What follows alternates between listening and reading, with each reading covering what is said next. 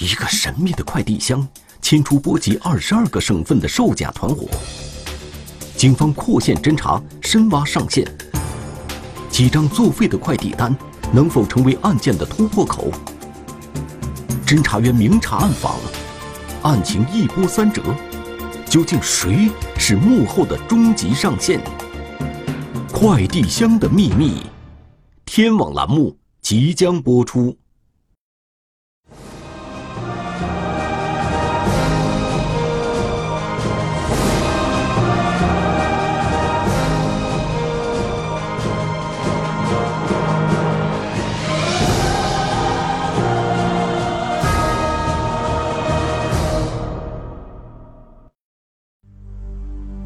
二零一七年十二月五日，西安市公安局物流寄递犯罪侦查支队的民警，在西安北郊的一家物流中心进行常规检查时，一个约两立方大小的快递箱引起了民警的注意。货单上写的是金属加工件，它的重量只有一百公斤左右。如果说按机械加工件两方的话，它应该将近一吨了。很明显，该货物与其标注的品名存在很大差异。究竟箱子里装的是什么东西呢？物品名称与这个货物的这个体积、重量不符，严重不符。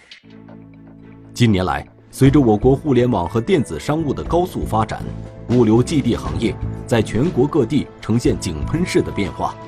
在人民群众的生活变得更为舒适便捷的同时，利用物流寄递渠道进行违法犯罪的案件也在日趋增多。从行业职能部门的管理，包括这个行业的治安防护管理，实际是没有跟上的，有很多漏洞。在警方近些年破获的案件中，利用物流寄递渠道买卖武器弹药、贩卖毒品、寄运危险化学品等违法犯罪的案件已不鲜见。为了加强物流寄递行业的安全监管和运行，一批专业性很强的职能部门应运而生。二零一五年七月二十四日，陕西省西安市公安局物流寄递犯罪侦查支队正式挂牌成立，成为全国首支打击物流基地犯罪的专业队伍。西安市作为反恐的前沿城市，那么率先呢，在全国成立了首家物流基地业的侦查支队。二零一六年十二月。我国相关部门制定并发布了禁止寄递物品管理规定，对各种禁止寄递的物品都做出了明确的规定。为了防止违禁物品进入寄递渠道，维护寄递渠道安全畅通，依法检查可疑快件是这支队伍的日常工作之一。这个被警方发现的快递箱，货运单上填写的发货地址是广东东莞，但是。收件地址和收件人信息却语焉不详。走物流寄递渠道必须要实名登记，啊，但是他最后的收件人他只是一个叫王先生，他并没有具体的名称名字，而且他的收件地址呢也是一个大概的地址。像这么大的快递箱，收货方在正常情况下通常都会要求物流公司直接送达，尽量减少转运次数。可是。这个快件的收货人对此却并不在意，既没写清收件地址，也没留下收件人的真实姓名，好像是在极力隐瞒自己的真实身份。在警方看来，这个快递箱实在是疑点重重。支队的民警带着便携式的 X 光机对这个物品进行了初检。经过查验，民警发现里面所装的物品并非金属物件，而是非金属的条状物品。这个发现更是令他们忧心忡忡。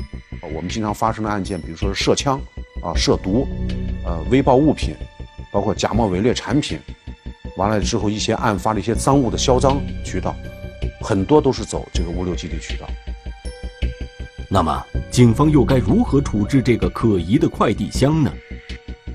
通过调查，警方得知收货人很快就会赶来取件。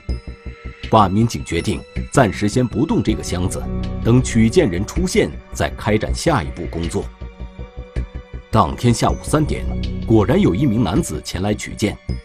见到守候多时的民警，那名男子顿时变了脸色。在被警方控制住以后，这名男子交代自己名叫吴某旭，快递单上所谓的王先生，只是随意捏造的信息。把这个货物当着他的面打开进行检查，果不其然，这里面并不是装的所谓的机械加工件，而是一整条一整条的香烟。见到不是涉毒涉爆的货物，办案民警提着的心略微放松了一些。但被他们查出的这一大箱子香烟，同样是大案一桩。香烟作为国家税收的最重要的来源之一，长期以来在我国一直实行计划生产、专卖管理的制度。根据《烟草专卖法》二十三条规定，邮寄卷烟以及雪茄烟每件不得超过两条，以两条为限。可是经过清点，这批香烟共有三千九百条。闻讯赶来的烟草专卖局的工作人员对香烟进行了鉴定，发现这些竟然全部都是假烟。尽管如此，这批假烟的价值依然接近百万元。假烟对人体的伤害那就更大了，它主要集中在致癌物质这一块。假烟生产的时候，它会把一些工业用的原料，比如说苯一类的物质，如果点燃香烟，它会释放。高致癌物，为得让假烟在外观上看起来与真烟相同，造假者不惜采用硫磺熏蒸、化学药水浸泡、工业染料着色等多种手段，致使烟叶含有大量的有毒致癌物质。生产销售假烟不但危害了消费者的健康，还给国家税收造成难以估量的损失，危害国家财政税收，逃避了国家的征税环节。警方通过对吴某旭的讯问得知，这些烟是他从广东一名叫王某军的手里购买的，准备销往西安的多个烟酒商店。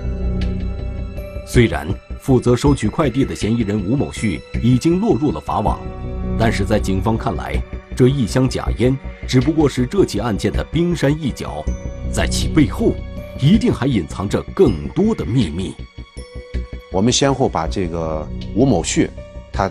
就是收取了这批烟的这个，呃，货运单，包括他的发件方、发件地址、发件时间、发件的物流战场，包括他发件的名字和电话，我们来进行了研判分析。果然，经过梳理，民警从物流寄递渠道的后台数据中，又发现了几单从广东寄过来的货物，同样十分可疑。相同的发货地点，广东东莞；相同的发货的名字，王某军。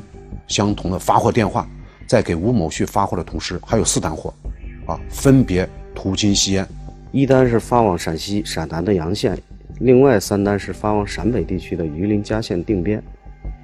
这四单货物，无论从体积大小、货物重量以及外包装形式，都与犯罪嫌疑人吴某旭收到的快递箱高度相似，货物品名也是标注的机械加工件。相同的这个货物又过来的话，那我们有理由相信这里面仍然是这个伪劣卷烟。鉴于案情重大，西安市公安局立即成立幺二零五特大销售伪劣产品案专案组，迅速展开侦查工作。民警对从广东发往洋县、榆林、定边、嘉县的四单货物进行跟踪调查。我们就兵分两路吧，一路是。北下陕北，然后还有一个是去陕南。根据物流单号，警方很快就掌握了可疑快件的物流运输轨迹。几组侦查员星夜兼程，在第一时间就追上了物流货运车辆，紧紧跟随。和之前抓获吴某旭一模一样，在这四单快递的寄送目的地，警方通过蹲守，分别抓获了前来取件的四名犯罪嫌疑人。并且还顺藤摸瓜，查获了两个临时囤积点，当场收缴假烟共计三千一百五十条，案值达八十九万元。犯罪嫌疑人对他们这个呃销售伪劣产品、销售伪劣卷烟这个犯罪事实也供认不讳。呃，按理说这个案子应该是很圆满的结案了，但是呢，他们只是在负责二次销售，但是谁在制造，谁又在是总的这个在销售？专案组经过讨论。认为已经抓获的这五名犯罪嫌疑人，都只是负责取快件的马仔，在整个犯罪链条中的层级很低。从目前已掌握的情况来看，这伙人的手笔很大，动辄就是上千条假烟。办案民警对调取的物流基地后台数据进行了分析研判，结果发现，发货人王某军这个名字出现的频率非常之高。相同的这个发货名字和发货姓名，他不单单往陕西在发，他往全国各地也在发。通过对大数据的分析研判，警方发现，这是一个利用物流基地渠道贩卖假烟的犯罪团伙。该犯罪团伙等级严密，下线遍及全国，社会危害性极大。从非法的制假，到非法的销售、运输、贩卖，整个在全国形成了一个黑网络，是一个黑这个行业的黑链条。案情逐级上报之后，最终由公安部将本案列为部督案件进行侦办。不能退，继续往上走，非要把它打烂不行，非要把这个网络彻底摧毁不可。犯罪团伙采用了层级隔离、互不关联的手段，导致警方即使抓获了下线，也很难形成突破口，查明犯罪团伙的源头。为了杜绝这个犯罪团伙再向全国实施贩卖假烟的行为，专案组决定扩线侦查，深挖此案，找出藏在幕后的上线，把这个网络彻底打穿、打透。警方根据查获的物流单据发现，这些假烟虽然经过不同的物流公司，但发货地点都是在广东地区。专案组民警决定前往广东，对销售假烟的上线展开侦查。决心彻底打掉这个犯罪团伙。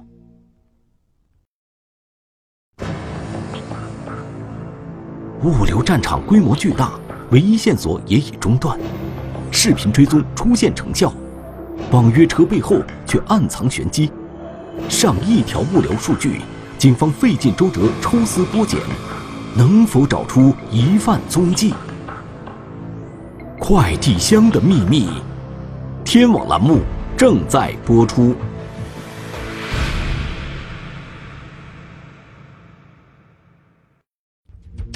二零一八年一月十一日，专案组民警协同西安市烟草稽查支队的工作人员南下广东深入调查。他们手头唯一的线索就是几张已经过期的物流单据。结果到广州以后呢，实际的情况并不是我们想象那么乐观。那些物流单据上面最为重要的信息，就是发货人王某军预留的手机号码。可是，当侦查员小心翼翼地拨打这个电话时，却发现这个电话号码早已打不通了。上线肯定是会惊动的。通过进一步侦查，那个手机号码也不是实名办理的，手机号码这条线索彻底中断，留给警方的就只剩下物流单据上。发货人王某军这个不知道真假的名字，不愿放弃的办案民警抱着一线希望，对这个名字进行了调查。结果不出所料，王某军也只是一个化名，就说这个踪迹全无，整个断线了。案件侦破工作眼看走进了一条死胡同，专案组是继续留在广东，还是就此放弃，一事无成的返回西安？确实是一筹莫展。不知道这个下一步的侦查工作该往哪开展，他们到底在哪？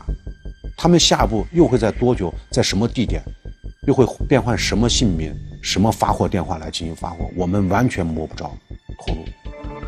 经过充分讨论，专案组成员一致认为，犯罪嫌疑人应该不会就此罢手，极有可能会变化发货人信息，继续发售假烟。只要这伙犯罪嫌疑人还在活动，就一定有迹可循。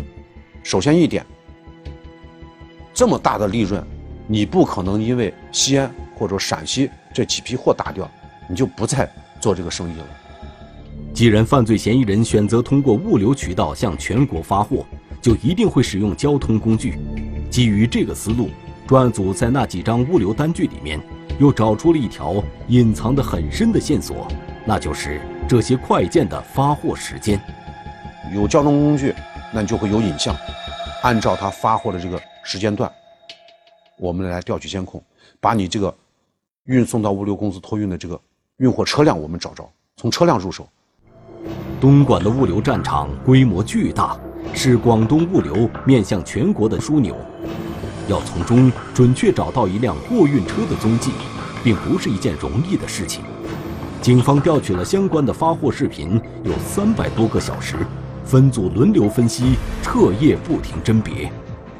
这是我们当时是，呃，能唯一能抓住这个团伙的这个尾巴，是一个，嗯，最直接的、最有效的这么一种方式。通过这个三百多个小时的监控，呃，来找，我们确实也把这个车找着了。然而，警方找到的并不是一辆两辆货车，运送过涉案快件的货车竟然多达四十几辆。这个发现让专案组成员都傻了眼。原来我们想的这个干这么大的事儿，应该是他有自己的专运车辆，采取的固定车辆运输，因为这样便于安全，这是我们最早想的。结果呢，实际情况不是这样的。随着案件侦查的不断深入。侦查员发现，所找到的这四十多辆货车和发货方都没有固定的从属关系，全部都是货主通过网络平台随机预定的。民警立刻赶往该网络平台的总部，调查这些货车的运动轨迹。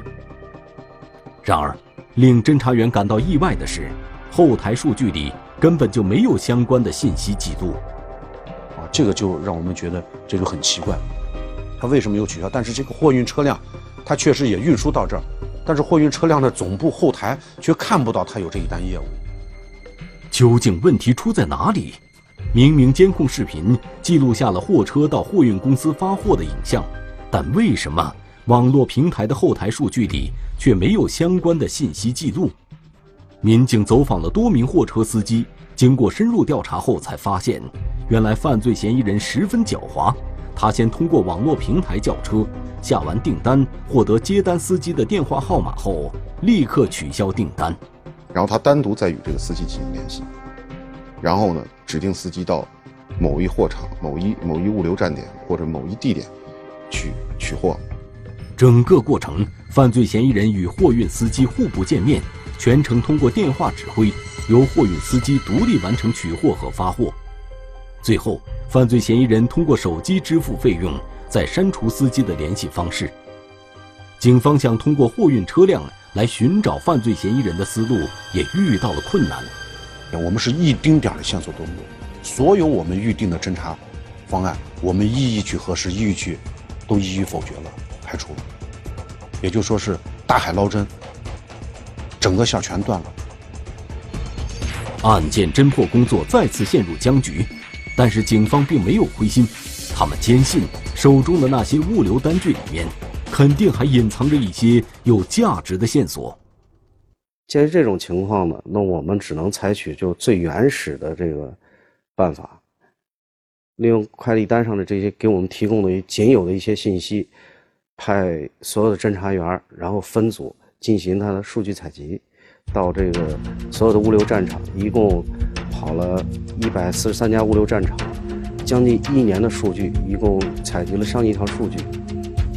在对海量的数据进行分析研判和反复碰撞之后，警方初步掌握了这个团伙的发货周期，逐渐跟上了对方的节奏。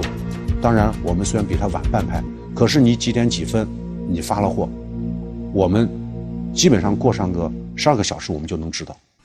随着调查的不断深入，一个贩运网络遍及全国的假烟销售网络逐渐清晰。据不完全统计，该案竟然涉及广东、福建、江苏、浙江、湖南、湖北、安徽、江西、四川、贵州、云南等二十二个省、自治区、直辖市。案件侦破，线索出现端倪，犯罪嫌疑人突然沉寂了。众多涉案车辆的行驶轨迹如何成为案件侦破的关键？警方多日蹲点布控，能否将犯罪嫌疑人擒获归案？快递箱的秘密，天网栏目正在播出。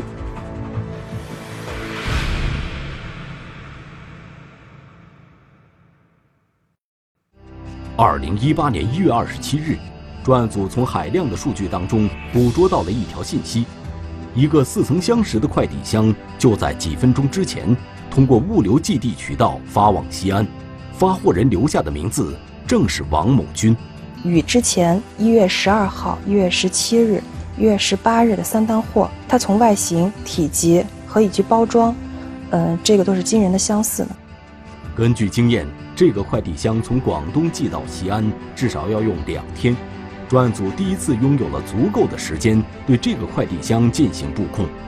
经过三天蹲守，抓获了以庞某富为首的三名犯罪嫌疑人。当时呢，在现场我们共查获了两千三百四十八条假烟，总共的案值呢，基本上是，呃，六十八万余元。这一次行动因为料敌在先，警方打了对手一个措手不及，三名嫌疑人的幕后老板高某平也落入了法网。警方迅速对这几名疑犯开展讯问，可是，令人意想不到的是。即使是老板高某平，在整个贩卖假烟的犯罪链条中，也是处于非常下游的地位。专案组无法通过高某平等人找出真正的上线。更令人沮丧的是，只要警方打掉一批销售下线，位于广东的上线就会变换发货信息和联系方式，这又在无形中给侦破工作增加了不小的难度。你只要抓不住我的人。你就打不到，打不烂我的根。你打掉我的一这些马仔，这些分支下线，我很快就可以复制。那么，究竟是先查上线还是先打下线？对于警方，这是一个两难的选择。如果想要从源头上铲除这个犯罪团伙，就必须得先抓到上线，但同时又不能看着数量如此庞大的假烟流落到全国各地而不采取措施。经过反复斟酌，专案组决定采用一边查一边打的策略。位于广东的上线要查，发出来的假烟也要打。只要能够不断的打掉这个团伙的下线，同样可以重创对方。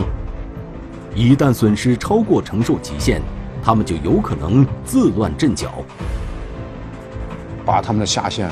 一点一点的，包括全国各地的分支下线，一点一点的抓获归案，一个一个仓库的把他们摧毁。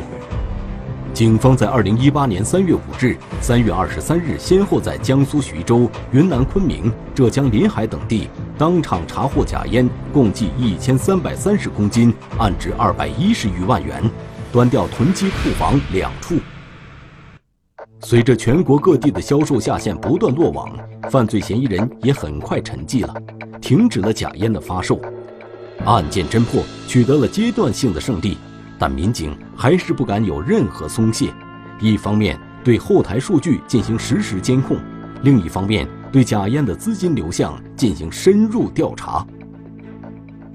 他们也都是用不同的很多个不同的银行账户，而且这些账户。也都是其他人的身份证开的账户，跟他们毫无关系。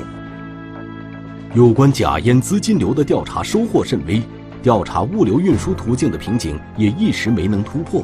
对于上线的侦查工作再次陷入停滞。所有的假烟都是在货车司机不知真相的情况下独立完成发货，谁都没有见过发货人。经过多方考虑，专案组决定通过一个侦查实验。重现这些货车的运动轨迹，再结合实际运输所用的时间，反推出犯罪嫌疑人发货的地点。比如说是从 A 点到 B 点，对吧？那他 B 点是物流公司，那你肯定有一个装货的这么一个起点，就那就是我们的 A 点了。你 A 点在什么地方？我们来开车，我们从物流战场，完了之后通过我们卡口来锁定这个车起始点，我们来进行反跑。就这样，一条线一条线的排查，东莞市境内一个名为大岭山镇的地点，越来越频繁地出现在警方的视线里。警方推测，犯罪嫌疑人的仓库应该就在这个镇上，但是，该镇面积超过一百平方公里，常住人口有近三十万人，想要精确定位这个仓库，警方还要下一番功夫。但是，他这个仓库的位置具体又在哪里？他这个具体的老板又是谁？叫什么名字？他的生活规律又是什么？这些我们都不得而知。考虑到这伙犯罪嫌疑人已经近在咫尺，为了避免打草惊蛇，专案组决定先把打击下线的工作停一停，放过那些数量较少的快件，减少犯罪嫌疑人因为下线被打而更换联系方式的次数，为侦破工作争取时间。在有效缩小了侦查范围之后，一个叫谭某波的人浮出了水面。在广东警方的大力协助下，专案组很快就摸清了这名嫌疑人的底细。锁定这个人之后呢，同时他的这个生活轨迹、生活，呃，他还有他的车辆啊这些等等个人的一些相关的一些信息、关联的一些信息，我们随之而出，我们都已经调查清楚。谭某波现年二十九岁。湖南省蓝山县人。虽然犯罪嫌疑人的身份已经落实，但是在没有查清他囤放假烟的仓库以前，警方决定暂时按兵不动。经过近半个月的跟踪守候，侦查员终于发现了他的囤货仓库的地点。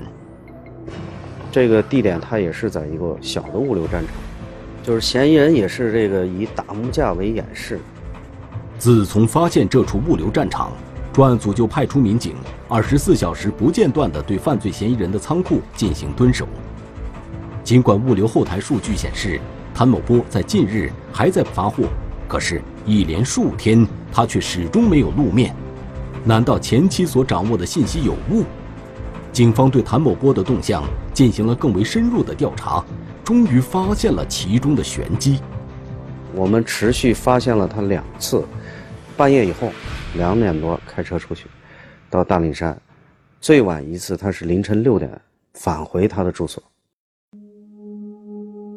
正所谓狡兔三窟，原来犯罪嫌疑人深夜去的是另一个窝点，那里是距离他的家有二十多公里的货物木架包装点。这个木架部只要有疑似就是疑似假烟的这种货物到，谭某波必到。这个以包装货物为掩饰的木架部，正是犯罪嫌疑人新的假烟仓库。掌握了这条线索之后，为了不打草惊蛇，侦查员决定在附近蹲守，对该仓库进行二十四小时不间断的监控，等待最佳的抓捕时机。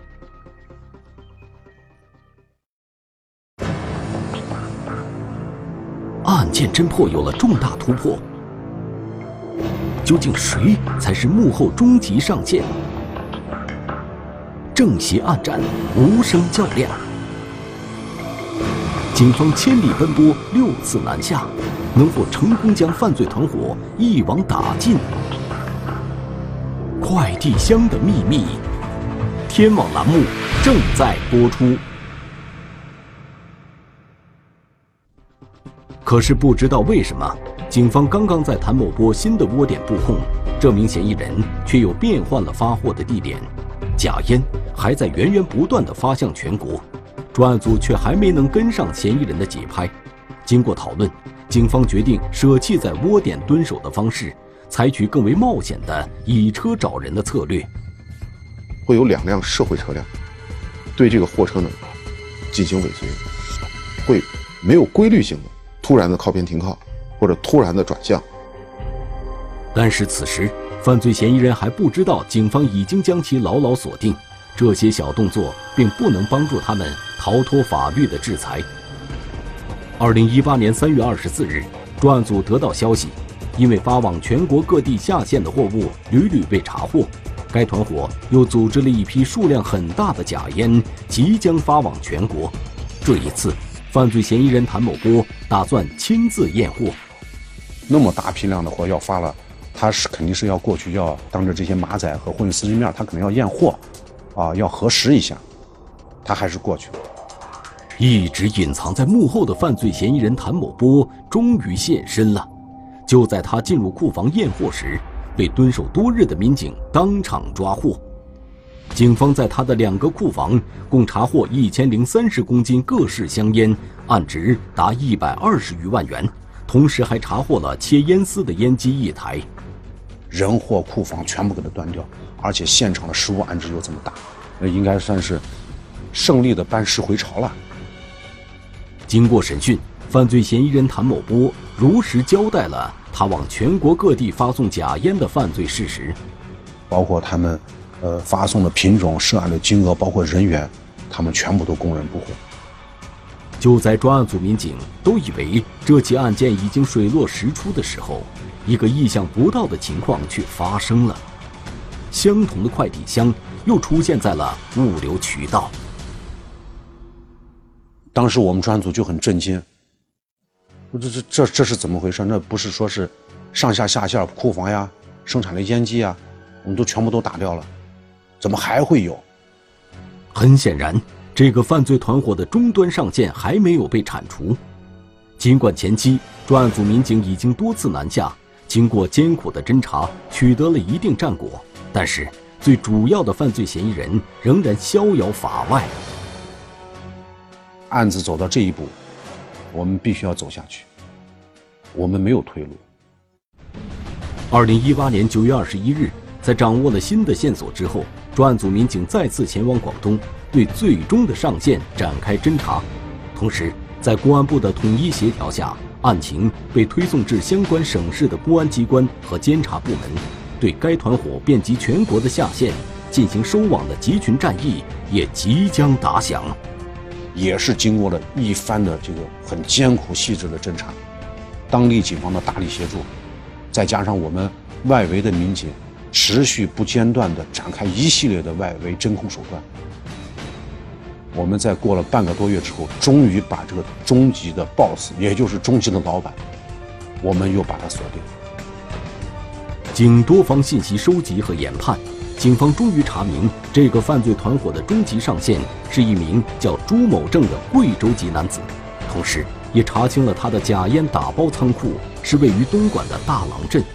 就在民警对这个仓库进行二十四小时不间断的监控时，侦查员却发现，该仓库的近况十分反常。只是每天正常的开门营业，但是他可每天可不干活，也不收活。从早上九点半准时开门，到晚上十一点半准时关门。连续几天，侦查员都没有看到有货物从这个仓库运出，但物流后台数据却反映，他们仍然不断在向全国发货。这到底是怎么回事？我们被他们反盯控，没，我们没有想到，我们在盯控这个他的底下一个大马仔和库房的同时，也有第三只眼在盯控我们。原来嫌疑人竟然使出了金蝉脱壳的伎俩。专案组闻讯之后，果断撤离已经暴露的监控点，同时加强对物流后台数据的监控，迅速织成一张新的大网。我们和他们中间就隔了一层纸了，打交道持续了侦查，持续了和他们斗智斗勇。自以为得计的犯罪嫌疑人变得愈发猖狂，发货频率明显上升。正所谓利令智昏，他们以为自己做的神不知鬼不觉，可是这一次专案组只用了五天的时间，就锁定了他们新的发货地点。在广东省公安厅多部门的大力协助下，专案组在犯罪嫌疑人朱某正到达发货点指挥发货的时候，将其抓获。至此，幺二零五特大销售伪劣产品案终于圆满告破。整个幺二零五案件涉案总价值。达到了三点二亿元，这是近二十年来我们陕西省范围内打掉的最大的一个制贩假烟的犯罪团伙。寒来暑往，专案组成员们都已经太久没有感受到家的温暖。近十一个月的艰苦奋战，让每一位参战民警都觉得自己亏欠家人太多太多。春节。大家都在外面，呃，国庆也都在外面。我们得知被暴露了这个情况之后，呃，刚好是赶到过中秋节，也很沮丧。我们也回不去。举头望明月，低头思故乡，是真的。呃，包括像我这个啊，家里头这个孩子也比较小，经常会给我打电话。听到那个声音的时候，嗨。有时候我出差呢，只是简单的告诉他我出差，因为这个，因为作为警察，你这个案件情况是不能告诉家人的。你选择了这个职业，你必须得走下去。